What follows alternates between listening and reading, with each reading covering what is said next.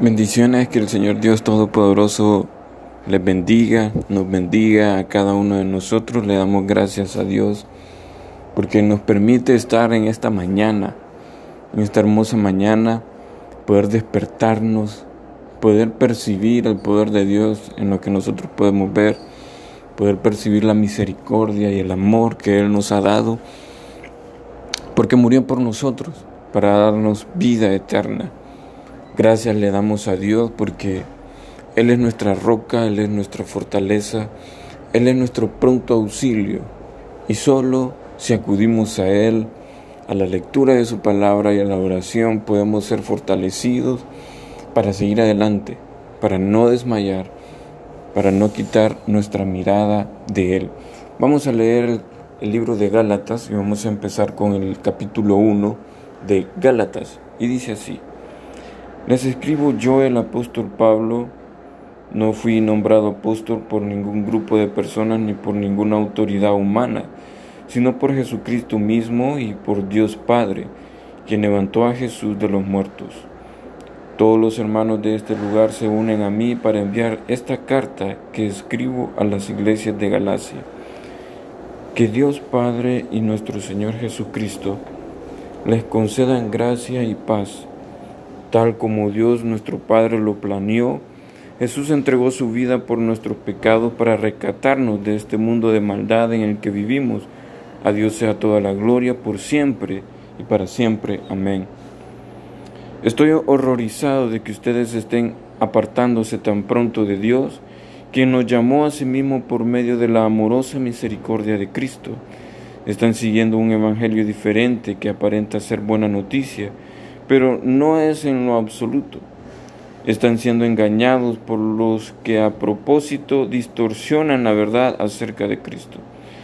Si alguien ya, sea nosotros o incluso un ángel del cielo, les predica otra buena noticia diferente de la que nosotros les hemos predicado, que le caiga la maldición de Dios. Repito lo que ya hemos dicho si alguien predica otra buena noticia distinta de la que ustedes han recibido, que, esa persona sea maldita. Queda claro que no es mi intención ganarme el favor de la gente, sino el de Dios. Si mi objetivo fuera agradar a la gente, no sería un siervo de Cristo.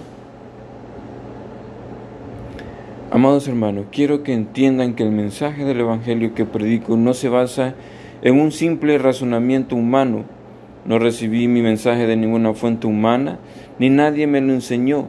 En cambio lo recibí por revelación directa de Jesucristo. Ustedes saben que como me ustedes saben cómo me comportaba cuando pertenecía a la religión judía y cómo perseguí con violencia a la iglesia de Dios.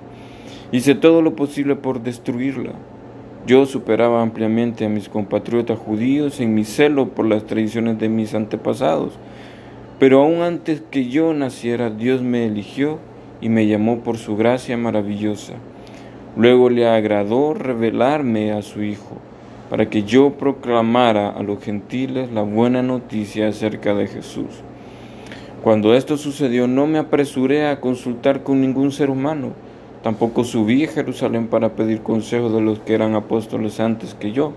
En cambio me fui a la región de Arabia y después regresé a la ciudad de Damasco. Luego, tres años más tarde, fui a Jerusalén para conocer a Pedro y me quedé quince días con él. El único otro apóstol que conocí en esos días fue Santiago, el hermano del Señor.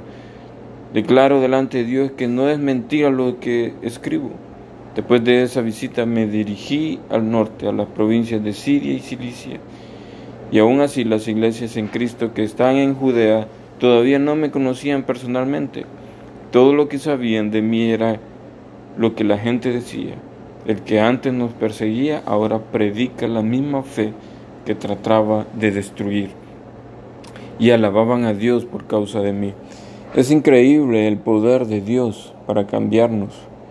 Es maravilloso saber y leer esta parte de la escritura donde nos dice que para Dios no hay nada imposible, que Él puede cambiar nuestra vida, nuestro comportamiento, nuestras acciones para cumplir sus propósitos para cumplir sus planes, para lo que Él nos ha llamado.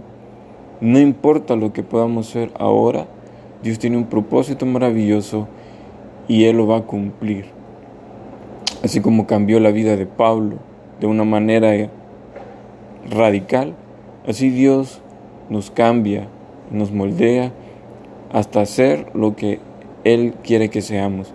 Bendita sea la palabra de Dios. Vamos a orar, Señor Dios, gracias por este momento, gracias por la lectura.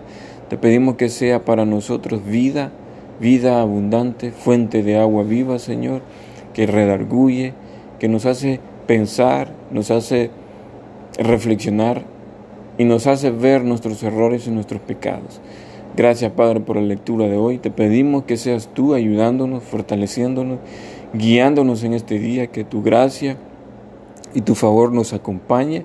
Perdona nuestros pecados, Señor, nuestras ofensas, y ayúdanos a ser mejores delante de ti, a no retirar nuestra mirada de, de ti, Señor. Ayúdanos, Dios, a poder acercarnos cada día más a ti, cada día más a tu presencia.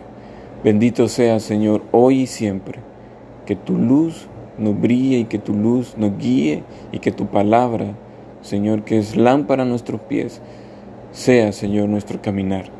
En el nombre de Jesús, Señor, muchas gracias. Amén. Nos vemos, bendiciones, cuídense.